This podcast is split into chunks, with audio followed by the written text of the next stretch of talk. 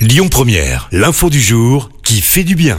Et ce matin, on s'intéresse à une entreprise qui emploie des sans-abri. C'est l'objectif des copains de Bastien, une chocolaterie qui a ouvert il y a à peine deux mois dans le 10e arrondissement de Paris.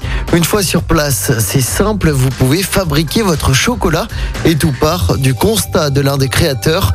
Mon petit garçon m'a demandé un jour pourquoi je ne donnais pas de travail au monsieur qui dormait dehors alors que j'avais une entreprise. C'est là que Stéphane a le déclic. Il plaque sa carrière dans l'informatique et s'allie à un chef pâtissier pour créer cette boutique.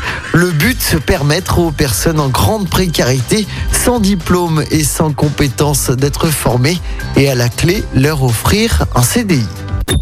Écoutez votre radio Lyon Première en direct sur l'application Lyon Première, lyonpremière.fr et bien sûr à Lyon sur 90.2 FM et en DAB+. Lyon